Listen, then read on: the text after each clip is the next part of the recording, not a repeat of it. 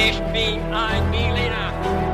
I have a dream that one day. Wollen wir den totalen Krieg? Niemand hat die Absicht, eine Mauer zu errichten.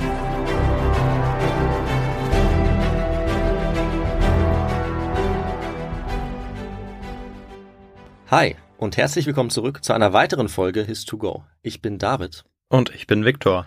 Und wie wird's in dieser Folge ablaufen? Natürlich so wie immer. Victor hat für uns alle eine Geschichte mitgebracht und sie vorbereitet und ich habe keine Ahnung, worum es gehen wird. Und um mein Vorwissen und von allen denen zu testen, die mitraten wollen, wird er uns gleich ein paar knifflige Fragen stellen, vermutlich drei. Und dann schauen wir mal, ob ich irgendwas über das Thema weiß, von dem ich noch nichts weiß. Also Victor, Richtig. bevor wir damit einsteigen, noch unsere ganz klassische Frage. Was trinkst du denn zu der heutigen Folge? Ja, David, bei mir gibt es äh, ganz einfach ein Weizen. Mhm. Ich glaube, das erste Mal, dass ich das im Podcast trinke. Ich glaube auch. Das genieße ich jetzt. Und was trinkst du? Ich habe äh, letztes Mal leider versäumt, äh, ein sehr passendes Getränk zu trinken, nämlich einen Tomatensaft. Das hat uns eine Zuhörerin empfohlen. Es hätte sehr gut gepasst zur Folge von Emilia Erhardt. Deswegen nehme ich das dieses Mal und hole das nach. Und dann würde ich sagen, übergebe ich an dich und wir starten. Ja, und äh, wir starten direkt mit den Fragen. Also kein kleines Intro Mhm. äh, vorne dran, das kommt dann danach. Wir machen ja immer beides ganz gerne. Und die erste Frage an dich, David, lautet, wer waren die beiden Hauptthronprätendenten nach Alexanders Tod? Also Alexander dem Großen. Ah. Waren es A, seine Tochter und sein Cousin? Oder B, sein ungeborenes Kind und sein Halbbruder? Oder C, sein Adoptivsohn und seine Schwester? Hm, also ich weiß es nicht, Mhm. tatsächlich. Diesen Teil äh, der Geschichte kenne ich nicht oder der Nachgeschichte um Alexander. Ähm, ich würde irgendwie den Cousin jetzt mal ausschließen. Ist natürlich möglich, Mhm. aber vielleicht gibt es dann doch Leute, die näher an ihm dran sind vom Verwandtschaftsverhältnis und würde vielleicht mal äh, den, hm, ja, den Adoptivsohn nehmen Okay. und die Schwester. und die Schwester. Alles klar, dann schreiten wir zur Frage zwei. Wer verwaltete als erstes die Provinz Ägypten nach Alexanders Tod? War das A. Antigonos oder B. Ptolemaios Hm. oder C. Antipater? Also da kann es natürlich sein, dass äh, das jetzt komplizierter ist, als ich denke, weil klar ist, dass dieser Bereich dann äh, an Ptolemaios geht und zu den Ptolemäern gehört. Ähm, Antigonos glaube ich nicht, denn der hat einen anderen Bereich. Ähm, Antipater äh, ist nicht so bekannt wie die anderen. Deswegen glaube ich jetzt, dass es eine Trickfrage ist. Mhm. Und deswegen setze ich auf Antipater und meine These ist jetzt, dass der das dann irgendwie übergibt, vielleicht an Ptolemaios. Okay. Ja, wir werden es natürlich rausfinden in der Geschichte. Vorher aber noch die letzte Frage. Wo wurde der Leichnam Alexanders, nachdem er mumifiziert worden ist, hingefahren? War das A. nach Memphis, B. nach Babylon oder C. nach Aigai? Ja, ich habe bei den beiden Fragen jetzt habe ich äh, ein bisschen Wissen, Mhm. aber nicht genug. Und ich weiß, dass Alexander in Babylon gestorben ist, bin ich mir relativ sicher. Deswegen wird es jetzt wenig Sinn machen, wenn er nach Babylon gefahren wird, weil er ist ja schon in Babylon Stark. gestorben. Mhm. Okay. Ähm, dann hatte ich Memphis und was war die andere Möglichkeit? Das war Aigai. Da kann ich dir einen kleinen Tipp geben. Das ist ähm, die Hauptstadt der Makedonen ähm, Mhm. vor Alexander eigentlich. Okay. Ähm, ja, wie gesagt, Babylon glaube ich nicht. Memphis hm, wäre natürlich auch naheliegend. Ich nehme mal Memphis. Okay, Memphis. Alles klar. Und äh, dann starten wir mit der Folge und begeben uns jetzt äh, ja ein paar Jahrhunderte zurück, wie du Ja. dir vielleicht schon denken kannst. Genau, vor unserer Zeitrechnung. Richtig. Den richtigen Arbeitsplatz zu finden, das ist super schwer, wie ihr alle wisst. Aber mindestens genauso schwierig ist es auch auf der anderen Seite sozusagen. Also die richtige Person für eine vakante Stelle zu finden. Wir bei His2Go, wir haben das Glück, mit unserer Mitarbeiterin Chiara einen Volltreffer gelandet zu haben, aber ihr wisst es vielleicht auch, ganz oft passen die Bewerbungen nicht auf die Stelle und oft bekommt man ja nicht mal mehr die Bewerbung überhaupt. Natürlich auch aufgrund des enormen Fachkräftemangels. Um das zu verhindern und um die eigenen Chancen auf dem umkämpften Stellenmarkt zu steigern, bietet unser Partner Indeed jetzt was ganz Besonderes an. nämlich die sogenannte Premium-Stellenanzeige. Auf Indeed.com lässt sich ganz leicht eine Premium-Stellenanzeige schalten. Die ist dann sehr gut sichtbar, sodass ihr auch mehr Bewerbungen bekommt. Insgesamt sind das durchschnittlich sogar 50 Prozent mehr Bewerbende. Damit ihr auch eine Chance habt, die passenden Kandidatinnen und Kandidaten zu finden, bekommt ihr sogar eine Liste mit den entsprechenden Lebensläufen, die dann genau auf die Stelle passen. Allgemein ist die Jobplattform Indeed mit monatlich 300 Millionen Webseite-Besuchenden die weltweit führende Jobseite. Auf dieser Plattform können alle Jobsuchenden kostenlos nach Stellenanzeigen suchen, einen Lebenslauf erstellen und alle Informationen zu Unternehmen erhalten. Indeed hilft damit jeden Tag Millionen von Menschen weltweit, ihre Jobs zu finden. Also startet jetzt mit dem Einstellen von Mitarbeitern auf indeed.com slash h2g und sichert euch 75 Euro Startguthaben für die Premium-Stellenanzeigen. Dieses Angebot gilt nur für begrenzte Zeit. Es gelten die AGBs. Also merkt euch indeed.com slash h2g. Wir schreiben den 8. November 1977. Seit 25 Jahren gräbt der Archäologe Manolis Andronikos im nördlichen Griechenland am Rande des Dorfes Vergina an einem 13 Meter hohen runden Hügel. Nach dem Studium der Quellen und den bisherigen Funden auf anderen Ausgrabungsstätten ist er sich ziemlich sicher, dass er hier die Grabkammern der makedonischen Könige findet. Denn hier bei Vergina lag auch die einstige Hauptstadt der Makedonen, Aigai. Hm. Und tatsächlich, an diesem 8. November 1977 findet er eine Grabkammer, die noch völlig intakt ist. Als er mit seiner Taschenlampe in die Kammer leuchtet, erblickt er Rüstung, Waffen, fein ziselierte Trinkgefäße und fünf aus Elfenbein geschnitzte Köpfe. Sowie eine Marmortruhe mitten im Raum. Seine Vermutung war, dass sich dort womöglich die Überreste der makedonischen Königsdynastie, der Ageaden, zu denen auch Alexander der Große zählte, befanden. Mithilfe der Keramikdatierung konnte die Entstehungszeit auch tatsächlich auf den Zeitraum zwischen 350 und 315 vor unserer Zeitrechnung datiert werden. Als Andronikos die Marmorkammer öffnet, erscheint vor ihm eine Truhe aus Gold, in der sich die Gebeine eines Menschen befinden. Mit der Datierung und weil einer der porträtierten Köpfe ziemlich bärtig ist, ist er sich sicher, hier die Überreste Philipp II., dem Vater Alexander des Großen, vor sich zu haben. Mhm. Die anderen Köpfe aus Elfenbein aber hm, sehen jünger aus und Andronikos identifiziert sie deshalb als die königlichen Pagen, die an Philipps Hof an der Seite eines gewissen Alexanders aufgewachsen sind und später seine Weggefährten wurden. Doch damit waren die Grabungen noch nicht beendet. 18 Monate später findet Andronikos ein weiteres Bauwerk, ein weiteres Grab, das auf das späte vierte Jahrhundert vor unserer Zeitrechnung datiert wird. Auch hier ist das Innere unversehrt und auch hier macht er einen spektakulären Fund. In einem silbernen Gefäß findet er die Überreste eines einzelnen Menschen, genau gesagt eines Jungen, der bei seinem Tod nicht über 15 Jahre alt gewesen sein kann. Es muss sich also um das Grab des Sohns von Alexander dem Großen handeln, der im Kindesalter gestorben war. Und dieser Sohn war in einen Strudel dynastischer Machtkämpfe und Umwälzungen geraten, die ihresgleichen suchen. Die Hofpagen und Söhne der Adligen während der Regentschaft Philipps waren Alexanders Weggefährten, ja Vertraute und Freunde geworden.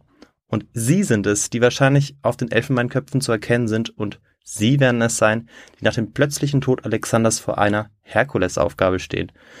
Denn nachdem die alles überragende Persönlichkeit dieser Zeit gestorben ist, müssen sie das gewaltige Reich zusammenhalten. Sie, die alten Weggefährten Alexanders, werden jetzt zu Protagonisten eines gigantischen Drama des Niedergangs werden. Sie erleben die Aufspaltung eines Reichs, den Zusammenbruch einer politischen Ordnung und das Erlöschen einer Dynastie, die bis zu diesem Zeitpunkt fast vier Jahrhunderte überdauert hatte. Heute können wir ihre Gesichter in Vergina, dem einstigen Aigai, bestaunen, in dem Museum, das die Funde von Manolis Andronikos beherbergt. Als Nachfolger griechisch Diadochen werden sie jetzt in die Geschichte eingehen. Und um die Geschichte dieser Diadochen, die unmittelbar nach Alexanders Tod um die Macht im Reich streben, soll es jetzt in dieser Folge gehen. Mhm. Und du hast sicherlich ähm, schon mal davon gehört, von den Diadochen. Ja. Aber ähm, ich würde jetzt mal bezweifeln, dass du weißt, wie es so direkt äh, nach dem Tod Alexanders dort so zu sich geht. Und genau das werden wir uns vor allem anschauen. Also nicht vielleicht, welche Diadochen am Ende dann als mhm. Sieger dastehen.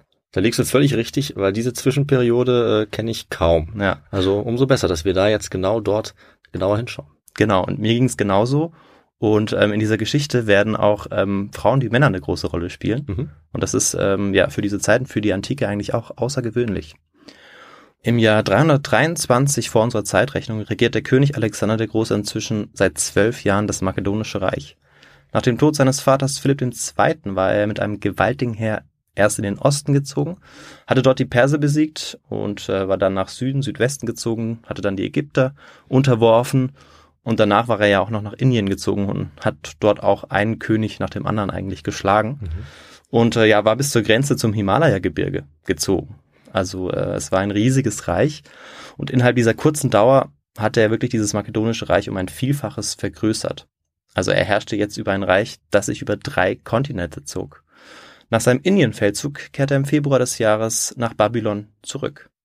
Damals profitiert Alexander sichtlich davon, dass der babylonische König Nebukadnezar die Stadt 300 Jahre zuvor zu Prunk und Reichtum führt. Mhm. Nebukadnezar der Zweite. Richtig, genau. Ähm, er ist es auch, der die hängenden Gärten von Babylon hat bauen lassen, wenn ich richtig liege. Das ist zumindest die gängige These.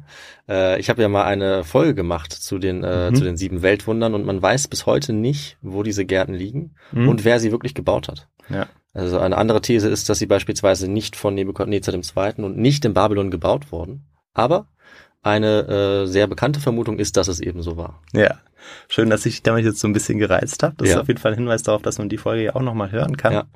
Ähm, genau, aber der Zeitraum könnte ungefähr passen, mhm. äh, etwa ja im sechsten Jahrhundert, aber wahrscheinlich gibt's dazu auch unterschiedliche Datierungen. Mit Sicherheit, ja. ja. Aber es ist eben diese große Blütezeit des sogenannten neobabylonischen Reichs. Also das letzte Mal, wo Babylon sehr, sehr mächtig wird. Danach nie wieder. Hm.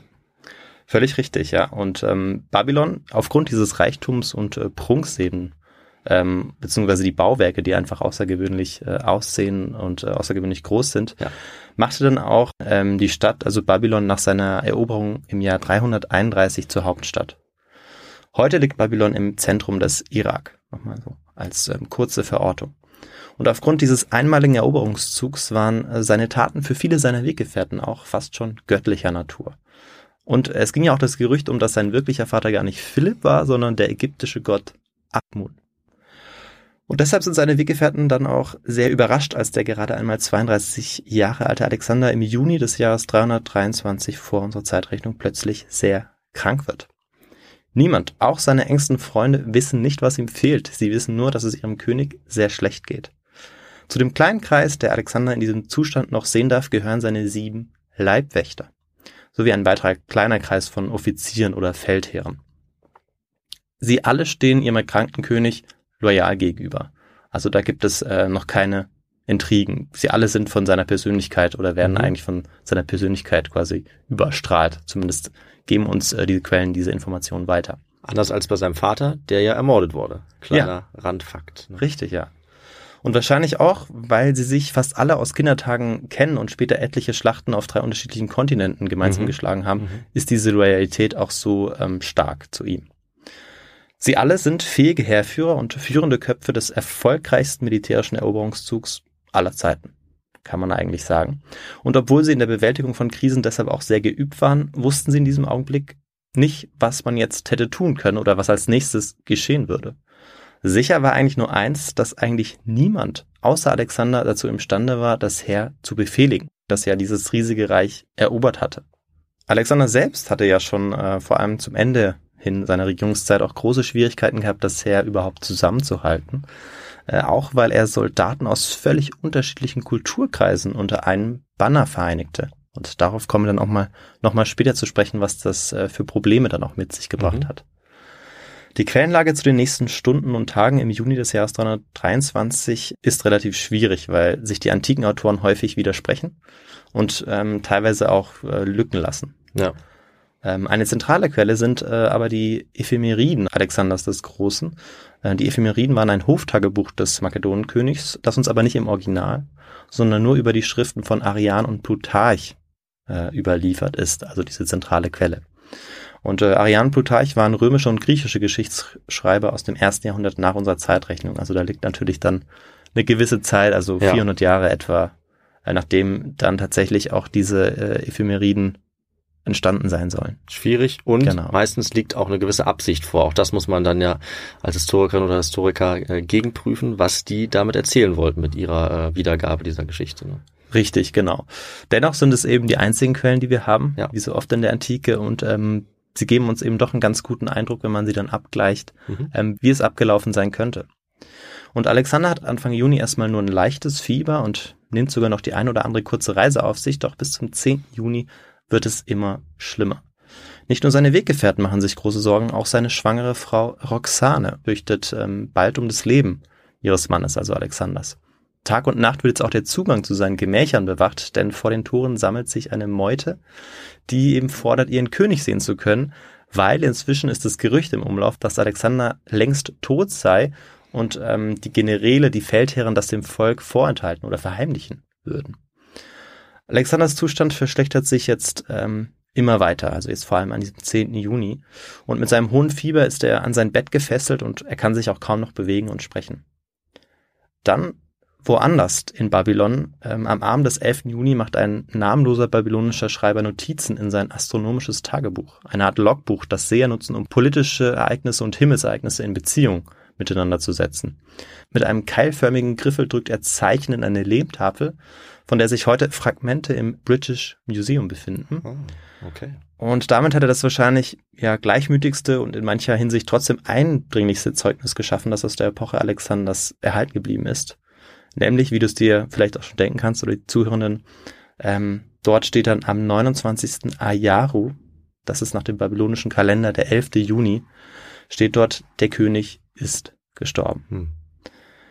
Ja, Alexander ist tot, er ist tatsächlich gestorben und äh, wie seine Vorgänger sollte er jetzt in Aigai bestattet werden, der ehemaligen makedonischen Hauptstadt. Ähm, Alexander wollte das aber eigentlich nicht. Aha. Er wollte ganz woanders bestattet werden. Ja. Äh, aber da er tot war, war es jetzt erstmal so, ähm, dass es jetzt nicht mehr in seiner Macht stand. Und wie es damit weitergeht, werden wir noch erfahren. Na gut. Kurz vor seinem Tod soll Alexander auf seinem Totenbett gefragt worden sein, auf wen seine Herrschermacht übergehen soll. Und seine Antwort war, auf den Stärksten. Einen unbestrittenen Thronnachfolger gab es in jedem Fall nicht.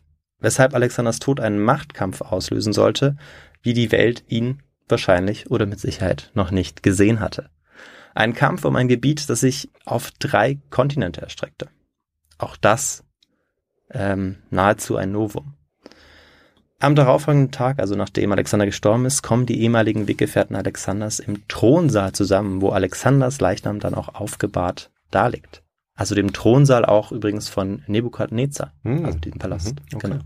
Der hat da gehaust. Das war ja äh, seine Hauptstadt und der Palast Nebukadnezars wurde zum Palast Alexander des Großen.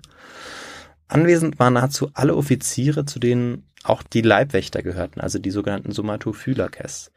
Sie waren die berittene Leibgarde Alexanders gewesen und gehörten zum engsten Vertrautenkreis des Königs. Also man äh, muss sich das so vorstellen, dass diese Leibgarde ähm, nicht einfach nur, dass das nicht irgendwie irgendwelche Leute waren, die gut kämpfen konnten, sondern dass es eben Leute waren, die schon lange an Alexanders Seite Mhm. kämpften und eigentlich fast alle ähm, ja, Heerführer waren oder Offiziere. Da gibt es unterschiedliche Begriffe dafür, äh, wie man wie man sie nennen kann. Und sie hatten eben schon große Armeen angeführt, allesamt. Alle waren sie auch bewaffnet äh, an diesem Tag, an diesem 12. Juni, als ob sie in den Kampf ziehen würden, was eben unterstrich, wie dramatisch und bedeutsam jetzt diese Angelegenheit war. So wird es uns erzählt. Der ranghöchste Offizier war der sogenannte Kiliarch, derjenige, der das erste Schwadron zu Pferd befehligt, also im Prinzip der Oberbefehlshaber der Reiterei. Mhm. Zu diesem Kiliarch war erst kürzlich ein gewisser Perdikas ernannt worden. Und das war noch nicht alles. Alexander hat ihm auch noch sein Ringsiegel vermacht. Also ein klares Zeichen dafür, dass er die Vollmacht hatte, bis ein neuer König sich am Horizont abzeichnete. Hm. Doch wer war dieser Perdikas eigentlich? Ähm, und ja, die Frage wollen wir jetzt natürlich beantworten. Ja. Hast gerne. du vielleicht eine, eine Idee? Nee, ich, in dem Fall weiß ich überhaupt nichts. Ja, äh, ich hatte vorher auch den Namen Perdikas noch nie gehört. Also Perdikas war von Anfang an oder gehörte von Anfang an zum Kreis der obersten militärischen Befehlshaber. Mhm. Also er war auch einer dieser Leibwächter. Er war etwas älter als Alexander und hatte sich bereits seine Meriten verdient, als er als Page im Palast von Alexanders Vater König Philipp den Mann aufgespürt und getötet hatte, der den tödlichen Anschlag äh, auf Philipp ausgeführt hatte, Ah ja. den du ja schon kurz erwähnt hattest. Mhm. Und er war es, der den Mörder erwischt hat. Und dementsprechend war er natürlich oder hatte er hohes Ansehen, Hm. nicht nur bei ähm, Philipp, sondern auch bei Alexander. Aber Alexander war jetzt natürlich auch tot. An diesem 12. Juni 323, also einen Tag nach dem Tod Alexanders, hatte Perdikas eine gespenstische Kulisse in diesem Thronsaal aufbauen lassen. Auf Alexanders ja verwaistem Thron hatte er ein Diadem, die Waffen und die Kleidung des Königs platzieren lassen. Als ob der Geist Alexanders immer noch anwesend wäre und als ob er immer noch den Vorsitz über die anstehenden Beratungen übernehmen würde. Perdikas hatte sogar den Siegelring auf dem Thron platziert, was eine bemerkenswerte Demutsgeste auch war, mhm. weil er hätte ja damit prahlen können vor den anderen Feldherren, hat er aber nicht getan. Er ist es dann auch, der die Sitzung eröffnet, indem er die Aufgabe dieses Gremiums nochmal direkt benennt, nämlich, dass es um die Wahl eines Nachfolgers auf den Thron geht. Vor etwa einem Dutzend Männer ergreift als erstes der Feldherr der Infanterie Meleagros das Wort. Er glaubt zu wissen, wer für die Nachfolge am besten geeignet ist, nämlich Alexanders Halbbruder Ahidaios. Hm. Er begründet seinen Vorschlag, indem er sagt, dass dieser reines makedonisches Blut habe. Ohne Umschweife kommt er also auf die seiner Meinung nach problematische euroasiatische Verschmelzung zu sprechen, die Alexander in seiner Armee vorangetrieben hatte. Äh, ein Thema, das vor allem die makedonischen Fußsoldaten immer wieder beschäftigt hatte. Der Kiliarch Perdikas ist ganz anderer Meinung und glaubt, dass man warten solle, bis Roxane das Kind tatsächlich gebärt. Und wenn es ein Junge ist, dann wäre er der rechtmäßige Thronerbe. Mhm. So, und damit können wir auch schon eine Frage auflösen. Das sind wirklich die beiden ähm, ja, wichtigsten Thronprätendenten. Okay. Das heißt, wir haben einmal das potenzielle Kind Roxanes, mhm. wenn es ein Sohn ist. Bei einer Tochter würde das nicht funktionieren. Und eben ähm, den Bruder, den Halbbruder von Alexander. Genau. Okay. Ähm, das war, glaube ich, Antwort A. Ich bin mir nicht mehr sicher. Auf jeden Fall ich glaube, lagst du knapp daneben. Ja. Ich glaube, Antwort A war das mit dem Cousin, den ich konnte ich noch ausschließen. Ah ja, stimmt. Auf ja. jeden Fall knapp daneben, ja. ja. Denn zu dieser Zeit, beziehungsweise bei den Makedonen muss man sagen, nicht unbedingt zu dieser Zeit, ähm, war es äh, noch unüblich, beziehungsweise eigentlich bis zuletzt unüblich, dass äh, Frauen auf den Thron stiegen. Mhm. Aber es gibt natürlich auch immer ein erstes Mal. Das ist ja oft so gewesen, dass es lange Zeit eigentlich unüblich war, bis die erste Frau dann auf dem Thron saß. Also hätte ja sein können. War es in dem Fall. Äh, aber nicht, beziehungsweise wird es nicht sein. Zurück jetzt zu unserem Thronsaal. Also da stehen immer noch die Feldherren von Alexander zusammen. Und ähm, die Mehrheit der Anwesenden nickt zustimmend Perdigas zu. Ähm, sie glauben also, dass ähm, man warten muss, bis Roxane eben dieses Kind jetzt wirklich gebärt. Das tun die meisten zumindest. Denn irgendwann meldet sich auch ein gewisser Ptolemaios. Ah. Ptolemaios war seit Kindertagen ein enger Freund Alexanders gewesen und nur wenige Jahre älter als der verstorbene König. Ptolemaios war nicht unbedingt der geborene Krieger, aber er hatte sich im letzten Asienfeldzug hervorgetan und stand dem verstorbenen König zuletzt sehr nahe. Perdikas lauscht jetzt argwöhnisch, was Ptolemaios zu sagen hat, denn wenn jemand seinem Status als quasi Nummer zwei nahe kommen kann, dann er. Denn wir hatten ja vorher gesagt, der Kiliarch nimmt sozusagen ähm, die zweithöchste Stellung im Reich ein. Ja. Und jetzt, wo die höchste weg ist, wäre das vielleicht sogar die potenziell höchste Stellung. Ähm, und ja, dadurch, dass Ptolemäus eben so Alexander so nah stand und dass die anderen Feldherren auch wissen und er auch ein gewisses Ansehen hat, hätte er ihm sehr gefährlich werden können. Und er sagt zunächst einmal, dass äh, Ahidaios, also der Halbbruder Alexanders, tatsächlich auf keinen Fall König werden darf, weil dessen geistiger Zustand dem eines Kindes entspricht sagt er. Dann schlägt Ptolemaios vor, dass die Makedonen anstelle eines Königs doch ein Gremium hochrangiger Kommandeure ernennen könnten, und die könnten dann das Reich verwalten und Beschlüsse nach Mehrheitsprinzipien treffen. Und jetzt blicken natürlich alle Anwesenden zu Perdikas und äh, erwarten voller Spannung seine Antwort, denn es war klar, dass er, der den Siegelring erhalten hatte, der logische Vormund äh, des Kindes sein würde, also des potenziellen Kindes von Roxane, oder eben den Quellen nach einem geistig zurückgebliebenen, also dem Halbbruder Alexanders. Und Ptolemais Angebot, das Reich aufzuteilen, war deshalb auch ein Affront. Ptolemaios hatte also als erster den Federhandschuh geworfen. Und wenig überraschend hält Perdikas überhaupt nichts von diesem Angebot. Und ähm, am Ende einigt man sich tatsächlich auch mehr oder weniger auf seinen Vorschlag, also den von Perdikas. Die Streitkräfte sollen abwarten, bis Roxanes Kind geboren war. Und sollte das Kind männlich sein, sollte er der neue König werden. Bis es soweit war, sollte ein von Perdikas zusammengesetztes Vierergremium die Geschicke jetzt des Reiches lenken. Mhm. Und zwar ohne Ptolemaios. Alle schworen jetzt diesem ähm, Viererrat, also diesem Vierergremium, die Treue. Und ähm, diese Treue war aber ja eigentlich eher so eine Farce, was uns jetzt die darauffolgenden Ereignisse äh, zeigen werden. Denn noch während Alexanders Feldherren im Thronsaal vor dem aufgebahrten Leichnam Alexanders diskutieren, versammeln sich außerhalb der Stadt die Fußsoldaten, zu denen sich auch ihr Anführer Melegraus geschlichen hat. Hm. Melegraus war ja bei der Versammlung, aber der schleicht sich jetzt raus. War wahrscheinlich auch nicht in diesem Vierergremium, weshalb er das jetzt gerne ändern würde. Richtig. Und er war ja auch äh, für den Halbbruder gewesen und nicht ähm, für ähm, den potenziellen Sohn. Hm. Und sie hatten sich jetzt für einen anderen König dann auch ausgesprochen, nämlich den Halbbruder Alexanders, denn er war ja oder hatte ja reines Blut ihrer Meinung nach. Und ähm, die Fußsoldaten wollten, was die Wahl jetzt des Nachfolgers Alexanders anging, auch ein Wörtchen mitreden und ähm, hatten auch die letzten Jahre sehr viel über sich ergehen lassen müssen, vor allem auch äh, beispielsweise durch äh, den Zug durch die Wüste. Und ähm, jetzt, bevor wir aber weitermachen, müssen wir uns natürlich auch erstmal anschauen, wie es ähm, allgemein jetzt im makedonischen Großreich aussieht und wie auch die Zustände im Heer sind, dass es vielleicht auch diese Unterschiede in der Kavallerie beispielsweise oder Infanterie gibt Ja. oder warum die Infanterie so zu unzufrieden ist ähm, und warum sie vielleicht äh, einen rein makedonischen erben möchte. Und das müssen wir in einem Teil unserer Folge klären, der sowieso nie fehlen darf, David. Und äh, welchen Teil meine ich? Das ist selbstverständlich, wie immer, der historische Kontext. Sehr gut, schön gesagt. Richtig. Alexander hatte ja in einer kurzen Zeit ein unfassbar großes Reich erobert. Das hatten wir schon angesprochen. Er war mit seinem Heer ja bis zur Donau nach Persien, Ägypten und Indien gekommen. Und um seine Eroberung weiter erfolgreich durchführen zu können und Städte dennoch ausreichend besetzen zu können, musste er dementsprechend auch Soldaten anderer Kulturkreise in sein Heer eingliedern. Alexander war da ganz pragmatisch und äh, rekrutierte Perser, Syrer, Iraner, Skythen und Inder äh, und integrierte sie in das Heer. Der makedonische Kern war inzwischen aber so weit zusammengeschrumpft, dass er in der Minderheit war, was die Soldaten, die makedonischen und auch griechischen Soldaten, die von Anfang an dabei waren, ähm, verärgerte. Vor allem, als sie dann miterleben müssen, dass die neu eingegliederten Soldaten teilweise in Elitetruppen aufgenommen werden, sie aber nicht. Hm. Also ähm, da schwingt natürlich auch sehr viel Neid mit.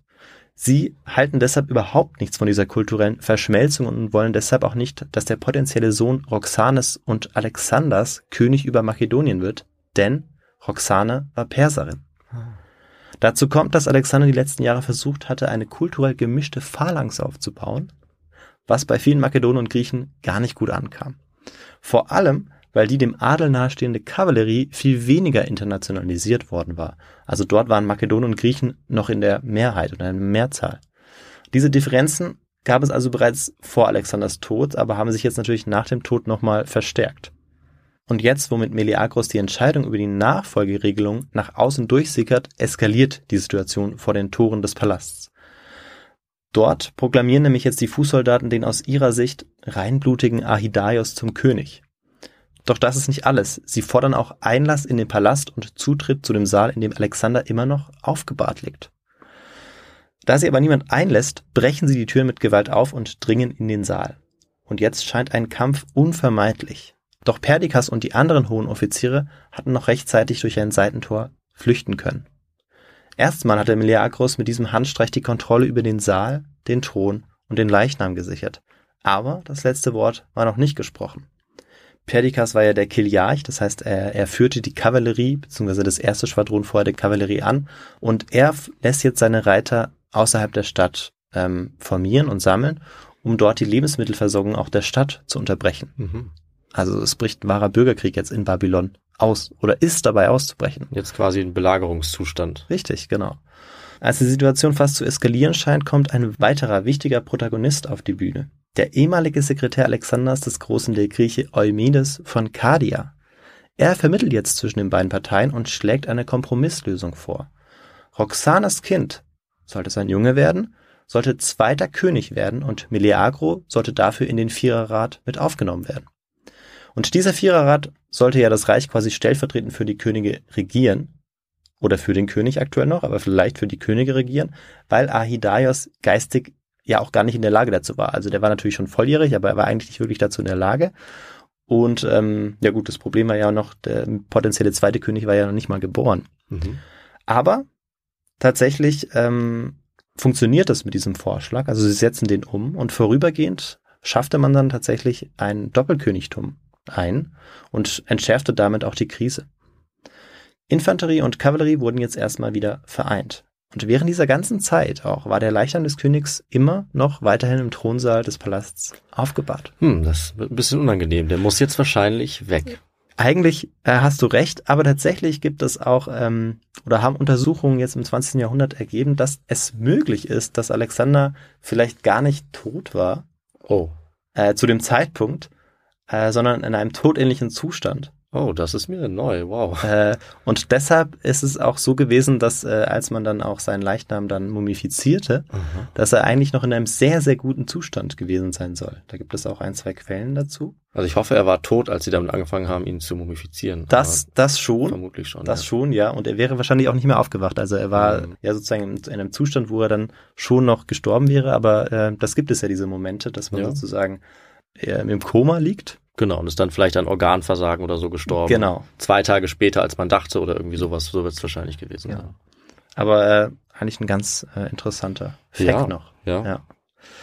Ja, und Perdikas hatte jetzt dieser Abmachung offiziell zugestimmt, aber er wusste eigentlich genau, dass er sich daran nicht halten würde. Hm. Denn immerhin war er es, der den Siegelring äh, von Alexander trug. Er hat ihn ja persönlich von ihm bekommen. Und Kompromisslösungen waren ihm auch zuwider, äh, wenn er es eigentlich sein sollte, der die Entscheidungen traf. Und er hatte eigentlich von Alexander gelernt, mit Meuterern musste erbarmungslos umgegangen werden.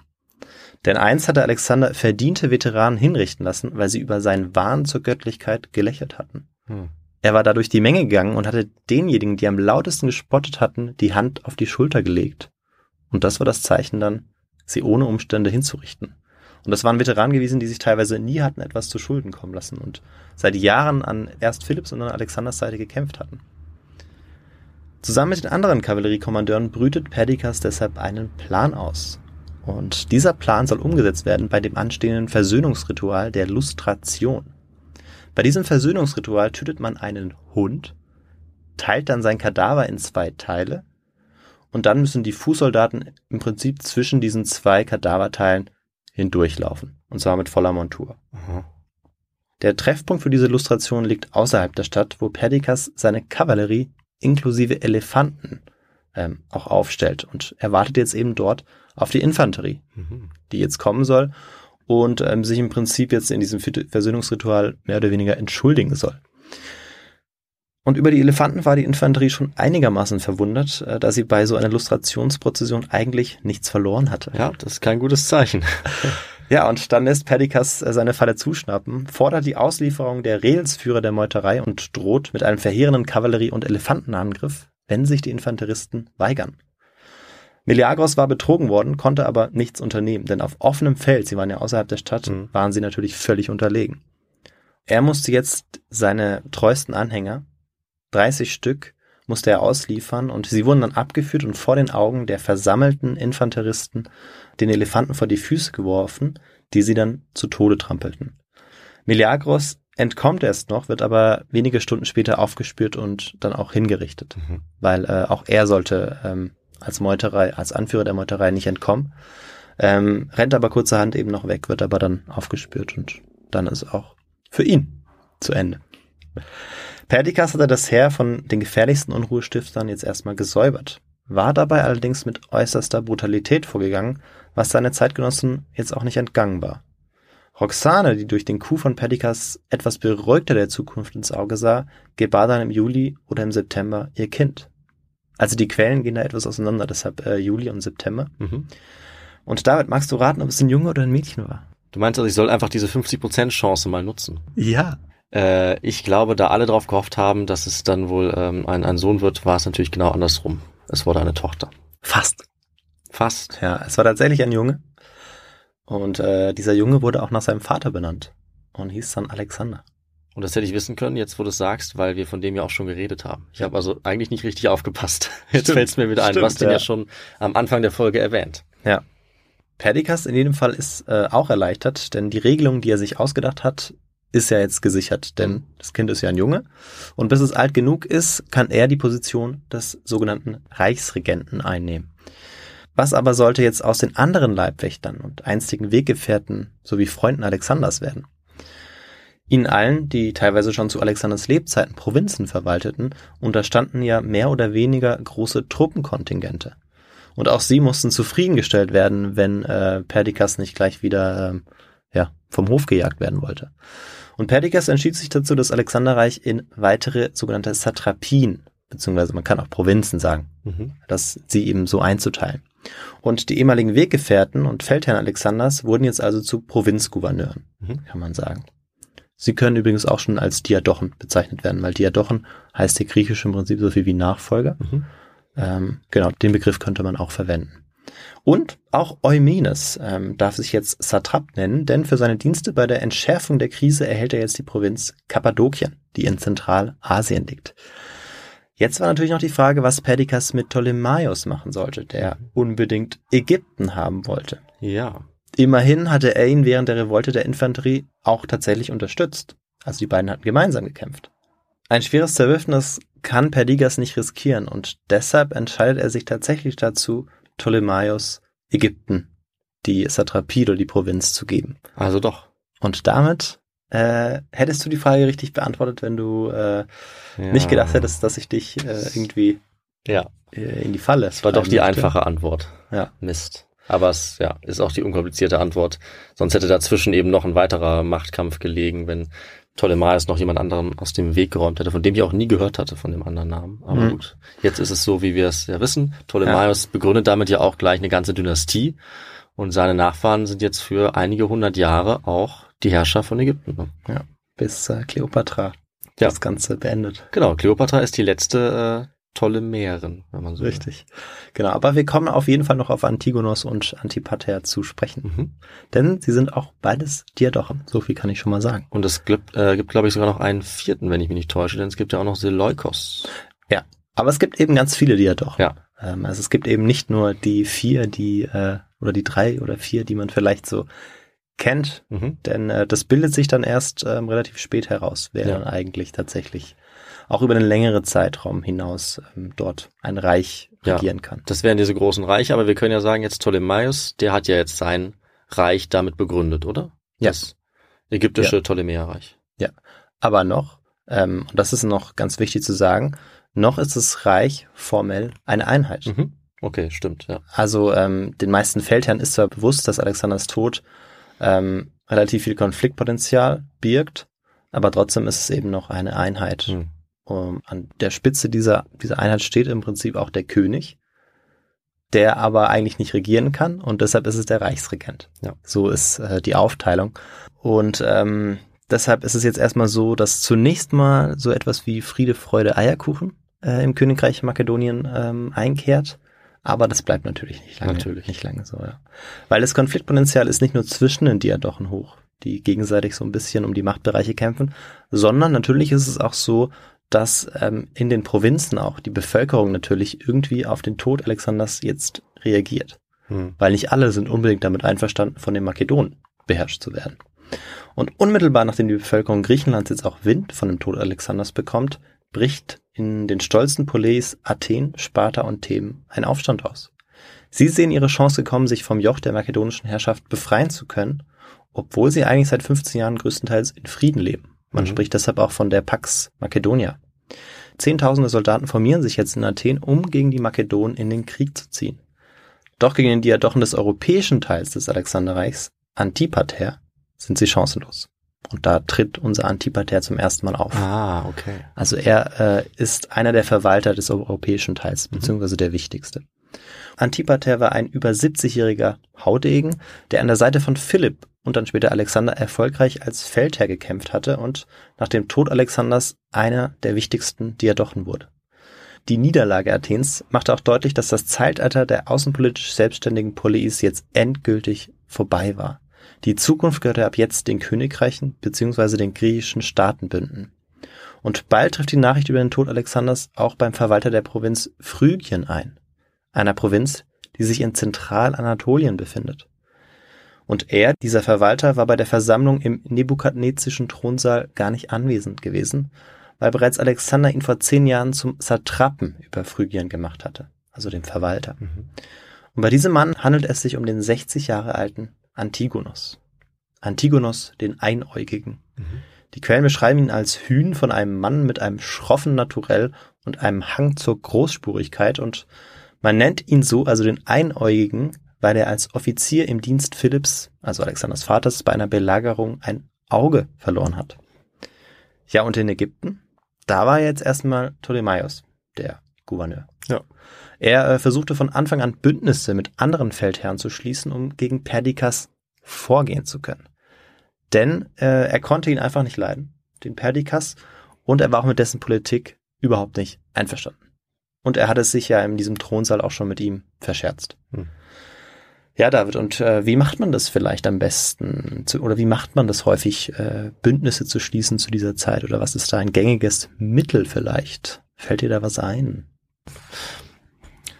Ähm, ja, ich, ich weiß es gar nicht so genau. Also man äh, würde sich vermutlich treffen, nehme ich mal an. Man Mhm. kann auch kann auch Gesandte schicken und dann kommt es natürlich darauf an. Es könnte ein geheimes Bündnis sein. Man könnte auch wahrscheinlich zu dieser Zeit schon ganz offiziell einen äh, Vertrag aufsetzen. Sowas gab es zu der Zeit auch.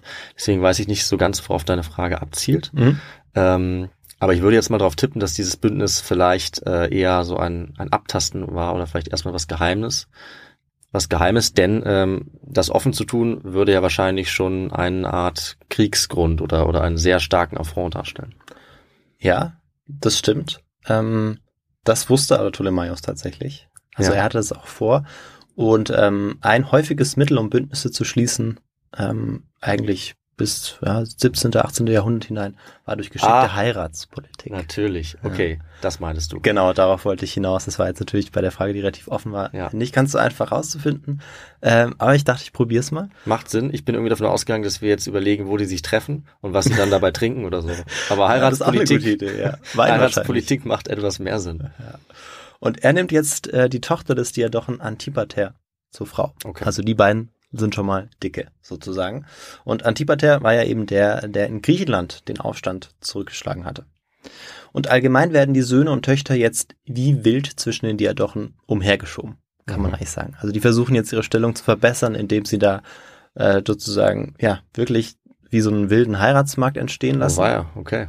und teilweise auch dann Hochzeit wieder auflösen äh, und ähm, dann doch wieder äh, ja Ja. gelten lassen. Also, Also die. Sitcom oder Soap Opera oder so äh, des dritten Jahrhunderts vor unserer Zeitrechnung quasi. Kann man eine gute Fernsehsendung draus machen. Ja, sowieso. Also äh, ganz spannende Zeit. Ähm, Im Sommer 322, also ein Jahr später, herrscht dann zwischen den Diadochen immer noch einigermaßen Frieden. Also natürlich hat Ptolemaios jetzt ähm, einen weiteren, sich einen weiteren Affront geleistet, aber ähm, offen Krieg herrscht noch nicht. Mhm. Ähm, man hat selbst genug mit Aufständen zu tun, also die Diadochen, und ähm, auch mit den Unabhängigkeitsbestrebungen der Völker, die in den Provinzen eben ähm, ja auch Aufstände planen. Und äh, da wäre jetzt eine Vermutung, auch ein bisschen eine Frage, dass vermutlich an den Peripherien, wie man sagt, also an den Rändern dieses riesigen Reiches es ja wahrscheinlich auch relativ schwierig ist, für ein Reich, das in so kurzer Zeit so groß geworden ist, dort die Kontrolle zu äh, behalten. Wie kann man das sagen? Wie, wie sieht die Verwaltung aus und wie schwer ist es äh, für so ein Reich da tatsächlich zu regieren, wenn es gerade erst entstanden war? Also das Alexanderreich äh, ist, was ähm, das angeht, jetzt kein Prototyp, also wie wir es bei den klassischen Imperien haben, wo es eben häufig so ist, ähm, dass wenn es kriselt, dass es eben an den Peripherien so als erstes beginnt, weil allein schon auch Makedonien, also da, wo der äh, Marsch begonnen hat, ja eigentlich in der Peripherie liegt. Mhm. Und es immer darauf ankommt, weil ähm, Alexander ja in unterschiedlichen Provinzen auch Statthalter, also diese Ja. Satrapen eingesetzt hat. Und wenn die eben loyal zu Alexander standen, waren teilweise Pe Peripherien eigentlich besser beschützt ähm, als andere Gebiete, die eigentlich näher bei Babylon waren, Mhm. weil Babylon war zu diesem Zeitpunkt die Hauptstadt.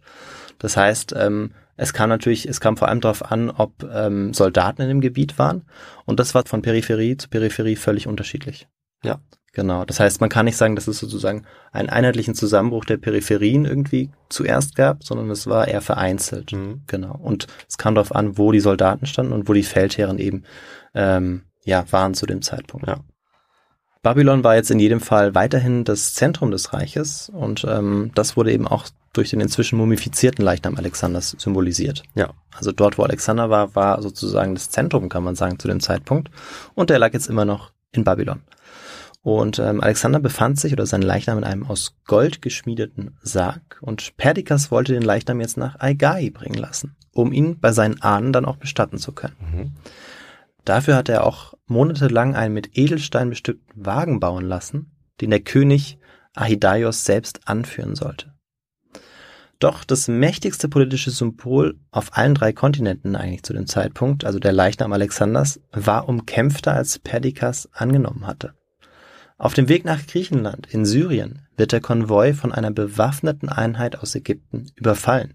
Und anschließend wird der so prestigeträchtige Wagen nach Ägypten geführt. Aha, welche Stadt könnte denn da jetzt liegen? Ja, David, äh, in Ägypten liegt natürlich die Stadt Memphis Das habe ich mir gedacht. und dorthin wird der Leichnam jetzt auch gebracht. Sehr und gut. die Frage hast du damit richtig beantwortet. Das ist gut, sonst Ja. hätte ich nämlich, glaube ich, zweimal in Folge äh, bei dir mit null äh, richtig beantworteten Fragen nach Hause gehen müssen. Das wäre bitter. Deswegen habe ich jetzt eine. das ist doch gut. Ja. Und bei der einen habe ich dich halt ein bisschen reingelegt, aber Ja. die hätte sie eigentlich auch gewusst. Das ist in Ordnung, das gehört Ja. auch dazu. Und ich habe so ein bisschen auch gedacht, dass ähm, Memphis vielleicht, ich wusste, dass es in Ägypten ist, nicht so weit weg ist von Babylon. Und da er da gestorben ist, dachte ich, es würde irgendwie vielleicht Sinn machen, dass er, na gut, es ist schon auch ein Stück weg, aber dass er irgendwie, weiß ich nicht, dann nach, nach Westen in die Richtung fährt. Hm. Ja. Ja. Ist er ja dann auch. Äh, sollte aber ursprünglich gar nicht hin. Ja. Beziehungsweise eigentlich ähm, hatte sich Alexander tatsächlich gewünscht in Ägypten. Also er hatte sich gewünscht, in Ägypten ähm, bestattet zu werden. Mhm. sodass es letztendlich doch äh, so eingetroffen ist, wie er es eigentlich wollte. Perdikas, der jetzt diesen Wagen ja monatelang hatte bauen lassen, war jetzt auf jeden Fall komplett gedemütigt worden. Hm. Aber nicht nur Ptolemaios, sondern auch die führenden Diadochen in Europa und Kleinasien, Antipater und Antigonos, stellen sich jetzt gegen ihn. Antipater hatte von dem Gerücht gehört, Perdikas wolle seine Tochter doch nicht heiraten, obwohl es schon ausgemachte Sache war. Und on top kam auch noch, dass Perdikas stattdessen die Tochter der gefährlichsten Rivalin in Griechenland heiraten wollte, also der Rivalin von Antipater. Und das war die Tochter von Olympias, die die Mutter von Alexander war Oha. und die nach einem Zerwürfnis Jahre zuvor ihn bezichtigte, ihren Sohn Alexander vergiftet zu haben. Hm, okay. Sie wirft ihm also vor, dass er für die Ermordung dann in dem Fall verantwortlich war. Genau. Olympias, also die Mutter von Alexander Hm. und die Großmutter des ganz kleinen Alexanders, der gerade geboren wurde, die bezichtigt quasi Antipater, dass er Alexander vergiftet habe. Mhm. Und dessen Tochter soll jetzt dieser Perdikas heiraten. Und das ist natürlich nicht zu tolerieren.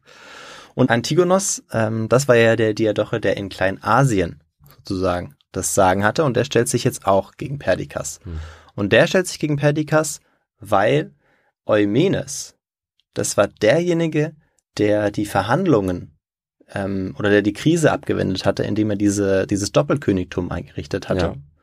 Ähm, weil er jetzt eben seine Provinz bekommen soll und die aber sichern soll. Und dafür braucht er Hilfe, dieser Eumenes. Und Antigonos möchte ihm aber gar nicht helfen.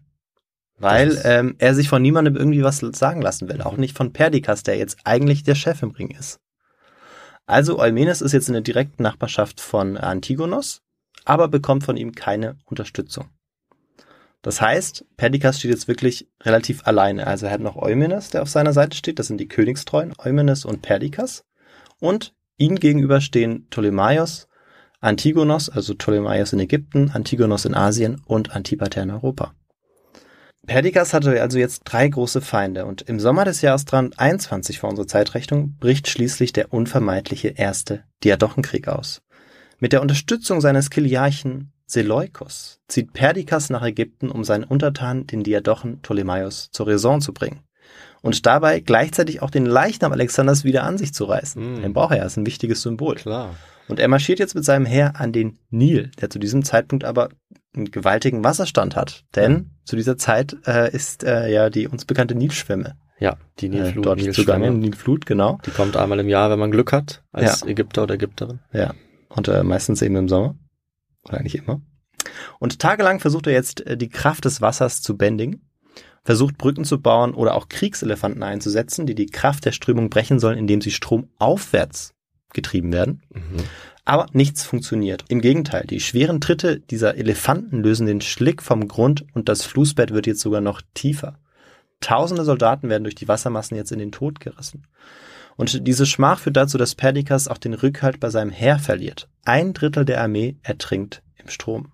Boah, das ist wahrscheinlich dann eine sehr hohe Zahl gewesen. Ja. Eines Nachts treffen sich dann die Kommandeure der Phalanx um den Kiliarchen Seleukos, äh, um das weitere Vorgehen zu planen. Und wenig später treten sie dann in der Nacht in das Zelt von Perdikas und erdolchen ihn. Hm. Und spätestens jetzt zu diesem Zeitpunkt zerfällt das Alexanderreich in alle Einzelteile. Diejenigen, die es errichtet haben, beflecken es jetzt mit ihrem eigenen Blut, kann man eigentlich sagen, weil sie waren alle vorbeteiligt äh, am Aufbau dieses riesigen Reiches und jetzt sind sie gerade dabei, es ähm, ja, zu zerstören. Die opponierenden Kräfte hatten sich jetzt erstmals gegen die offiziellen Repräsentanten des Einheitsstaats durchgesetzt. Opponierend waren die, die sozusagen gegen Perdikas und Eumenes vorgegangen sind. Ja.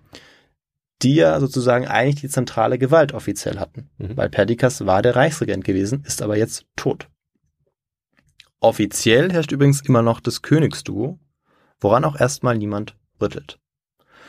Der dienstälteste Antipater wird jetzt der neue Reichsregent. Und er war ja mit Antigonos und Ptolemaios gegen Perdikas und seinen Handlanger Eumenes verbündet.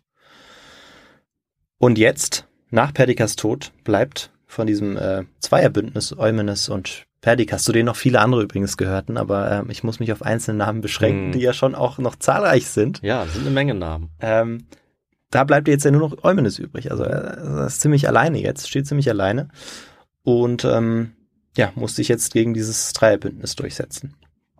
Aber er hat immerhin jetzt äh, schon für Ordnung in seiner Provinz Kappadokien gesorgt, auch ohne die Unterstützung von Antigonos, der ja nicht äh, ja, herbeigeeilt ist, weil er keine Lust drauf hatte.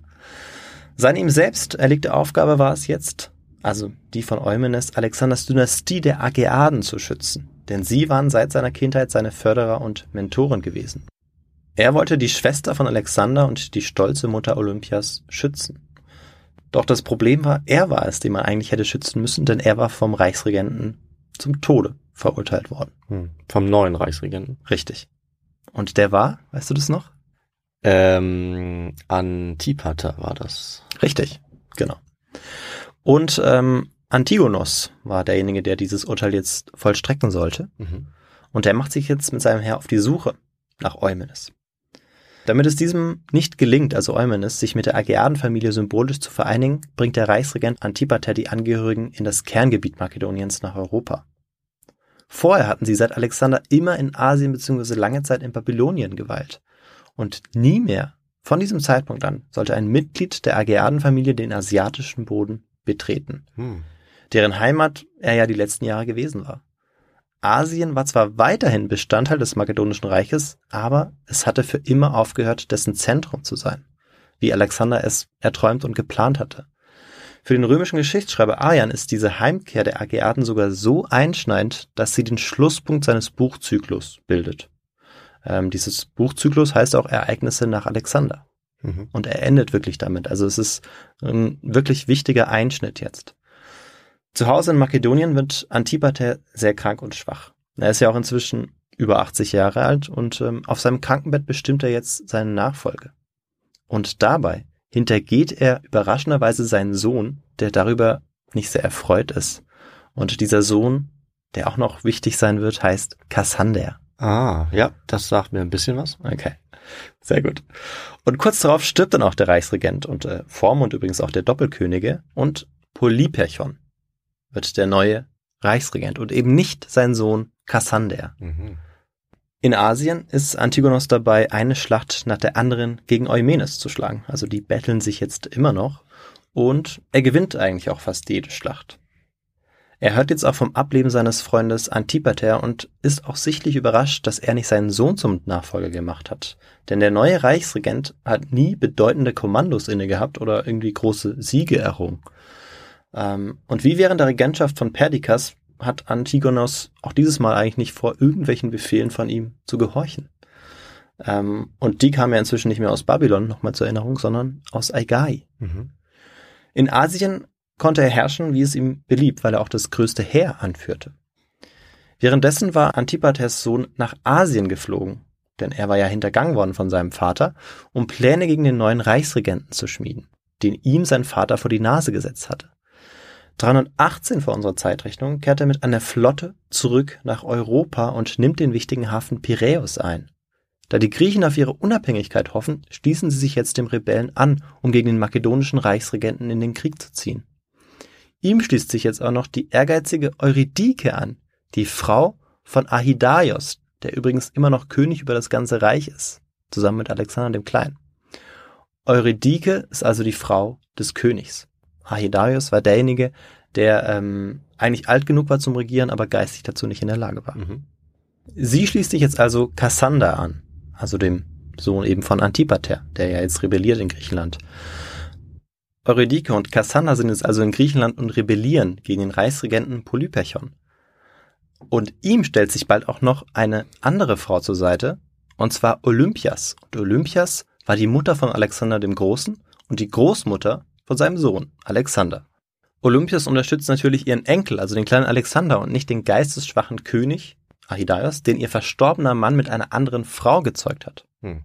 Und diese beiden Frauen stehen sich jetzt also auch gegenüber und werden in den Quellen auch immer wieder als äh, sehr ehrgeizig ähm, ja, dargestellt und ähm, auch als Frauen, die immer wieder auch mit einem Auge auf den Thron geschielt haben. Mhm. Äh, vor allem die äh, Frau von Ahidaios, Eurydike. Da der Sohn des Antipater Kassander in Griechenland weitere Unterstützung für eine regelrechte Invasion Makedoniens sucht, führt jetzt Eurydike das Heer gegen die Truppen des Reichsregenten in die Schlacht. Diese werden aber nicht von ihm angeführt, sondern von einer Frau, nämlich Olympias. Die Spaltung der königlichen Familie ist jetzt endgültig. Im Herbst 318 vor unserer Zeitrechnung steuern die beiden Königinnen ihre Heere aufeinander zu. Es ist die weltweit erste Schlacht zwischen zwei weiblichen Feldherrinnen, die uns überliefert ist. Mhm. Doch der Überlieferung zufolge soll bei diesem Kampf letztlich kein Schwerthieb fallen. Bei dem Anblick von Alexanders Mutter sollen die Soldaten Eurydikes in Ehrfurcht erstarrt und dann übergelaufen sein. Bei ihrem Anblick wurden viele an den Mythos ihres einstigen Königs erinnert, Alexander dem Großen. Olympias, vor der sich Antipater bereits gefürchtet hatte, hatte jetzt gemeinsam mit dem Reichsregent die Macht in Makedonien. Ahidaios und Eurydike wurden jetzt eingesperrt von Olympias. Essen und Wasser sollte den beiden nur noch durch eine kleine Klappe gereicht werden. Doch solange beide am Leben waren, würden sie auch immer wieder den Anspruch auf den makedonischen Thron erheben, vor allem Eurydike, so ehrgeizig wie sie war. Olympias blieb also keine Wahl. Sie musste Eurydike und eben auch Ahidaios umbringen lassen. Wobei also ähm, Eurydike darf immerhin selbst entscheiden, wie sie sterben wird oder soll, denn Olympias lässt äh, ihr ein Schwert bringen, eine Schlinge und ein Becher voll Gift und eine Mitteilung, dass sie sich eben ihre Todesart selbst aussuchen darf. Puh, ganz schön hart. Ja, aber bis zuletzt war Eurydike eigensinnig und stolz und deshalb erhängt sie sich mit ihren eigenen Kleidungsstücken. Also um keine der Möglichkeiten anzunehmen sozusagen. Ja. Ihren Mann, den König Ahidaios, ähm, ließ sie dann erdolchen. Ein Jahr später kommt es im Herbst 317 vor unserer Zeitrechnung in Asien zum entscheidenden Aufeinandertreffen zwischen den Diadochen Eumenes und Antigonos. Knapp 200 Kriegselefanten und zehntausende Soldaten kämpfen zu Pferd oder in der Phalanx gegeneinander. Eumenes zieht schließlich den kürzeren, weil er von seinen eigenen Veteranen verraten wird. Er wird Antigonos vorgeführt, der ihn einsperren lässt und sich jetzt überlegt, was er mit ihm machen soll. Alexander hatte diesem Eumenes jahrelang vertraut und obwohl er kein geborener Krieger war, hatte er es dafür sehr weit gebracht. Und er hatte auch tapfer gekämpft. Das sah auch Antigonos ein. Aber trotz dieser Abwägung sieht Antigonos keine andere Möglichkeit, als ihn hinrichten zu lassen. Immerhin gewährt er ihm die ehrenhafte Feuerbestattung und äh, die Asche lässt er dann anschließend seiner Witwe zukommen. Mit dieser Ehrdarbietung versucht er auch das Andenken des Alexanders in Ehren zu halten, vielleicht. Für Olympias in Griechenland bedeutet aber die Niederlage des Eumenes und sein Tod einen schweren Schlag. Er war ihr in den vorangegangenen Jahren, wo er nur konnte, zur Seite gesprungen. Hätte sich Antigonos doch nur einen kleinen Ruck gegeben und Eumedes begnadigt und ihn vielleicht zu seinem Diener oder sowas gemacht, Hm. wäre die Geschichte für die Ageaden womöglich anders gelaufen. Denn sie ist jetzt in höchster Gefahr, da der Sohn Antipaters Kassander in der Zwischenzeit ein gewaltiges Heer zusammengezogen hat. Olympias hat nicht mehr genug Unterstützer und muss sich in die Festung eines kleinen Küstenorts im griechischen Zentralmakedonien zurückziehen. Vom Reichsregenten ist keine Hilfe zu erwarten, denn Polyperchon ist selbst in Kämpfe verwickelt. Kassander belagert jetzt die Stadt und lässt die Bevölkerung, die Bewohnerinnen und Bewohner und ihre Anführerin Olympias aushungern. Olympias muss sich jetzt ergeben und tut dies vor allem dann, als Kassander ihr zusichert, dass sie mit dem Leben davonkommt. Doch äh, wie in vielen Beispielen vorher und wie Olympias es ja auch ähm, umgesetzt hatte, hält er auch sich nicht daran und äh, er lässt sie kurzerhand hinrichten.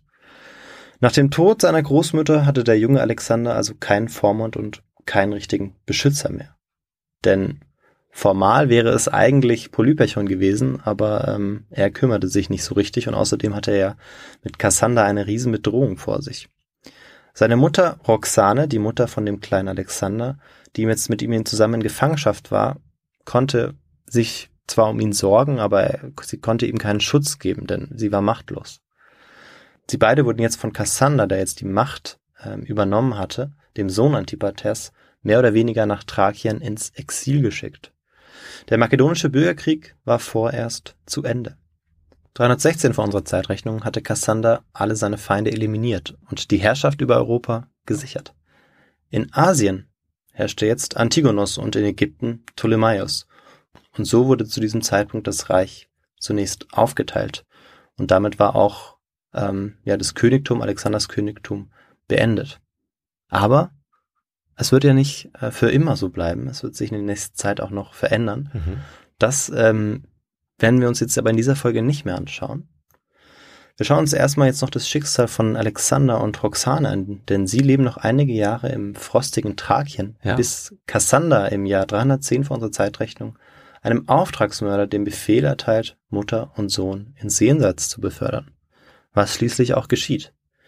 Der Junge war zu diesem Zeitpunkt wahrscheinlich 13 oder 14 Jahre alt und äh, Roxane vielleicht 30. Allerdings wissen wir schrecklich wenig über die letzten Jahre der auch letzten verbliebenen Ageaden. Hm. Nach dem Tod des jungen Alexander lässt der Reichsregent Kassander eine Grabkammer für ihn errichten, und zwar in Aigai. Hm. Er wusste, dass er es sich vor der makedonischen Bevölkerung nicht leisten konnte, anders jetzt mit dem Leichnam des engsten Vertrauten bzw. des Sohnes Alexanders ja umzugehen. Den er ja allerdings selbst hatte ermorden lassen, also Richtig. etwas zynisch, ihm dann eine Grabkammer zu bauen. Richtig, das wussten, äh, das wusste der Großteil der Bevölkerung aber nicht. Ach so. Ja, also das hat er im Verborgenen gelassen. Hm. Deshalb hat er ja auch einen Auftragsmörder geschickt und okay. das nicht äh, ah, ja. öffentlich gemacht. Genau. Verstehe. Und wie es Brauch war in Makedonien, lässt er die Leiche Alexanders verbrennen, die Asche in ein silbernes Gefäß, eine sogenannte Hydria, füllen und die wird dann anschließend versiegelt. Vergoldete Waffen, schöne Kleider und silbernes Tischbesteck aller Art wurden jetzt um die letzte Ruhestätte des Monarchen herum verteilt. Es waren die königlichen Symbole, die dem Jungen zugestanden hätten und die Kassander dem Prinzen aber entzogen hatte. Als etwa 40 Jahre später Invasoren große Schäden auf dem königlichen Friedhof anrichteten, entschied man sich, die kunstvollen Grabkammern unter einer meterhohen Schicht aus Erde, Lehm, Sand und Schotter zu vergraben und zu verstecken. Die Nachfolger Alexander des Großen, die letzten Ageaden, wurden äh, von den Makedonen jetzt gut beschützt. Wenn sie schon nicht den Leichnam des großen Alexanders haben konnten, der ja zunächst in Memphis gewesen war, dann zumindest die der letzten Ageaden. Mit dem Tod von Eumenes und Olympias wurde die Zersplitterung der Macht Alexanders des Großen irreversibel. Das Reich ist anschließend in Teilbereiche zerbrochen, die durch die wechselseitige Rivalität und das Misstrauen der Männer irgendwie im Gleichgewicht gehalten wurde. Wann immer einer an Stärke oder Ambition zulegte, schlossen sich die anderen zusammen und bildeten ein Gegengewicht. Die neue politische Ordnung hatte keine Ähnlichkeiten mehr mit dem Weltstaat, den Alexander erhofft und auf den er ja so sehnsüchtig hingearbeitet hatte. Es war vielmehr eine multipolare Welt, die von wechselnden Bündnissen und lang andauernden Konflikten in kleinem Rahmen gezeichnet war. In vielerlei Hinsicht eine Welt wie unsere heute. Mhm. Und das ist auch das Ende meiner Geschichte über die Diadochen. Ja, Wahnsinn. Dann vielen, vielen Dank für diese Einführung in die Ränkeleien, in die Machtspiele dieser Zeit und, das könnte man ja auch sagen, in die Entstehung der hellenistischen Welt. Weil das ist ja im Prinzip das, was wir haben. Das haben, kann man sich ja jetzt denken, dadurch, dass jetzt diese ganzen Nachfolgerreiche mit der hellenistischen Kultur entstehen, äh, haben wir jetzt über mehrere hundert Jahre in diesem ganzen östlichen Mittelmeerraum, kann man ja sagen, eben das, was Alexander dort hinterlassen hat. Also sowohl in Ägypten als auch im Norden in Teilen Europas, als auch in Asien haben wir jetzt überall diese hellenistische Kultur, die griechische Sprache, die Götter, all das, was dazugehört und auch deswegen zum Beispiel die sieben Weltwunder, die wir dann alle in dieser Region finden. Also das können wir auch so ein bisschen verbinden.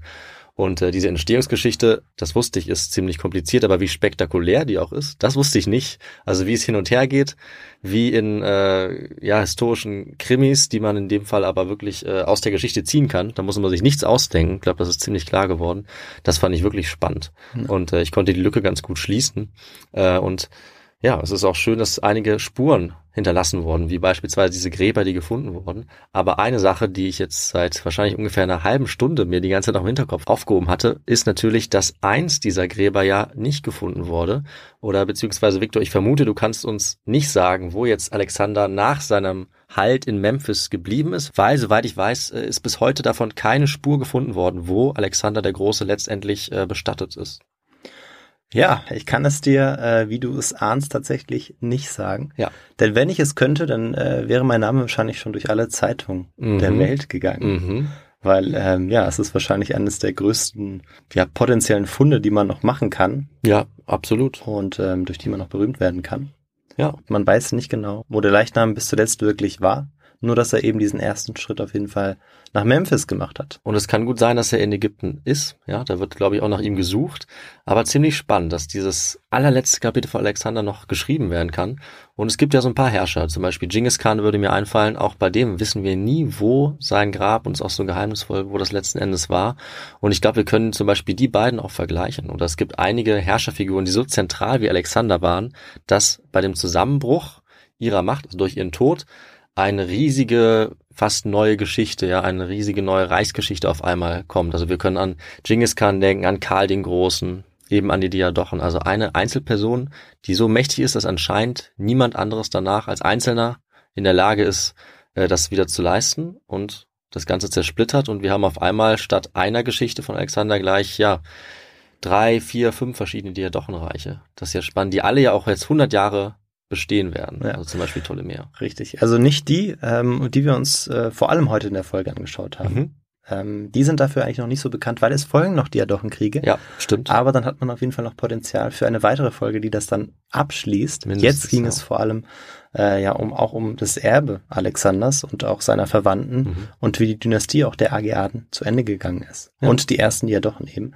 Und eine Sache ist vielleicht noch ganz wichtig, dass man die noch erwähnt, dass es schon auch Kontinuitäten gibt dabei. Also mhm. Also natürlich ist es so, dass dieses, diesen Bruch gibt, der schon sehr extrem ist nach Alexander, aber dass ähm, es auch im Heer schon diese Krisensituation vorher gibt mhm. äh, und immer wieder Probleme auch im Reich gibt, ähm, dass man das auch nicht vergisst, dass es nicht irgendwie nur sozusagen der Tod Alexanders ist, der dann zu, zum Zusammenbruch führt, sondern ähm, womöglich hätte es, wäre es auch sonst gekommen. Okay, das ist gut, dass du das noch anmerkst. Genau. Sehr spannend. Und die andere Kontinuität, die wir haben, ist natürlich die hellenistische Kultur.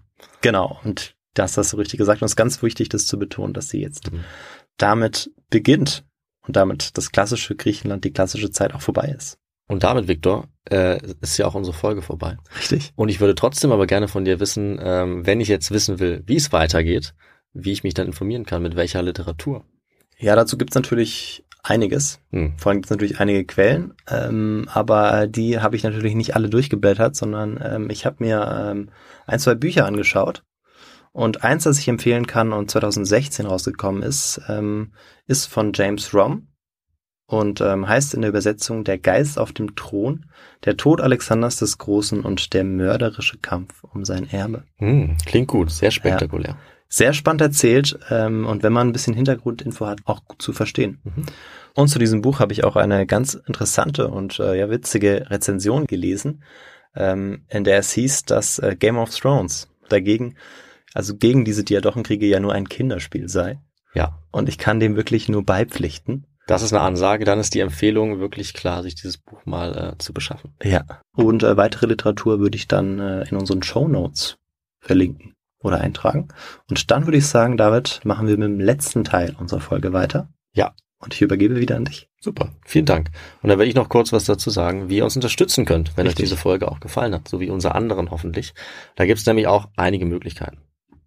Zunächst mal freuen wir uns über alle, die das in der Vergangenheit getan haben. Also vielen, vielen Dank. An dieser Stelle an euch alle. Ihr haltet diesen Podcast am Laufen und am Leben. Und wir sind natürlich auf eure Unterstützung, euer Feedback, eure Nachrichten angewiesen. Ja, und wie könnt ihr das machen? Ihr könnt uns sehr gerne jederzeit schreiben an unsere E-Mail-Adresse. Das ist kontakt.histogor.de mit Kritik, Anmerkungen, Vorschlägen, alles, was ihr sagen wollt, könnt ihr mit uns in Kontakt treten. Das geht auch über unsere sozialen Medien, also Instagram, vor allem Twitter oder auch YouTube. Da könnt ihr gerne Kommentare schreiben, uns liken, uns folgen. Äh, ihr könnt uns natürlich auf den Podcast-Plattformen folgen. Das wäre zum Beispiel Spotify oder Apple Podcasts. Wenn ihr uns da sogar bewertet, finden wir das nochmal besonders gut, weil das unsere Sichtbarkeit noch etwas erhöht. Also vielen Dank dafür. Oder ihr hört uns natürlich, wo immer ihr sonst wollt. Also wir sind auf ganz vielen verschiedenen Plattformen. Wenn ihr uns noch etwas weiter unterstützen könnt, könntet ihr auch auf unsere Webseite gehen, histogo.de. Da findet ihr andere Infos, noch Bilder zu unseren Folgen. Da äh, findet ihr unsere His2Go Weltkarte beispielsweise und ihr könnt uns auch spenden. Das geht über PayPal oder über eine Banküberweisung. Ihr könnt natürlich auch, wenn ihr wollt, unseren Merchandise Shop besuchen, euch vielleicht eine His2Go Tasse kaufen, eine His2Go Sticker oder auch eine His2Go Tasche. Das alles und noch mehr gibt's dort und darüber freuen wir uns sehr. Und ihr verdient euch mit so einer Spende auf jeden Fall auch einen Platz auf unserer Hall of Fame. Also vielen, vielen Dank. Und Victor, dann bleibt uns gar nichts weiter zu sagen, als dass wir uns in zehn Tagen wiederhören. Richtig. Mit der Besonderheit, dass, weil ich ja vor kurzem zwei Folgen hintereinander gemacht habe, du wieder dran bist und du mich nochmal entführen darfst in eine äh, Zeit und einen Ort deiner Wahl.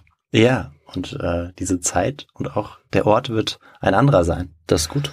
Und du kannst dich schon darauf freuen. Ich glaube, das wird eine ganz äh, spannende und interessante Folge. Da bin ich mir sogar sicher. Und ja, dann bleibt uns nichts weiter zu sagen als ähm, bis in zehn Tagen. Mhm. Da hören wir uns wieder. Und bis dahin bleibt weiterhin gesund und bis dann. Tschüss. Bis dann. Ciao.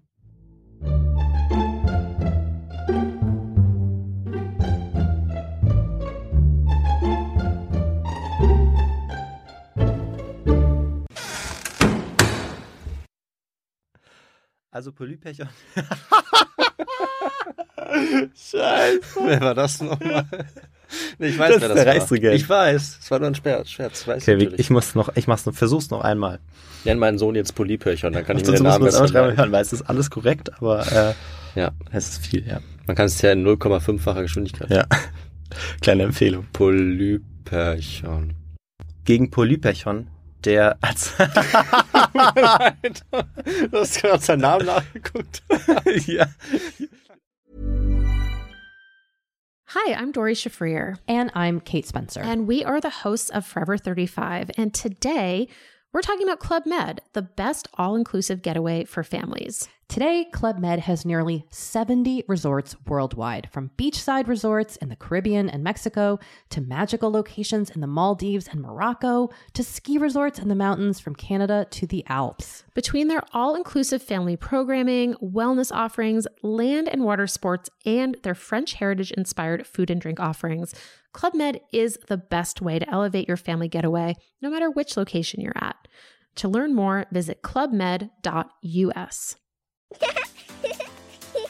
Too tired to clean your floors after playtime? Forgot to vacuum before your friends bring their little ones over? Let Eufy X10 Pro Omni help. Powerful 8000 PA suction removes debris, and MopMaster dual mop pads scrub away stubborn stains with ease. Save time and keep your floors cleaner. Want to know more? Go to eufy.com, that's EUFY.com, and discover X10 Pro Omni, the best in class all in one robot vacuum for only $799.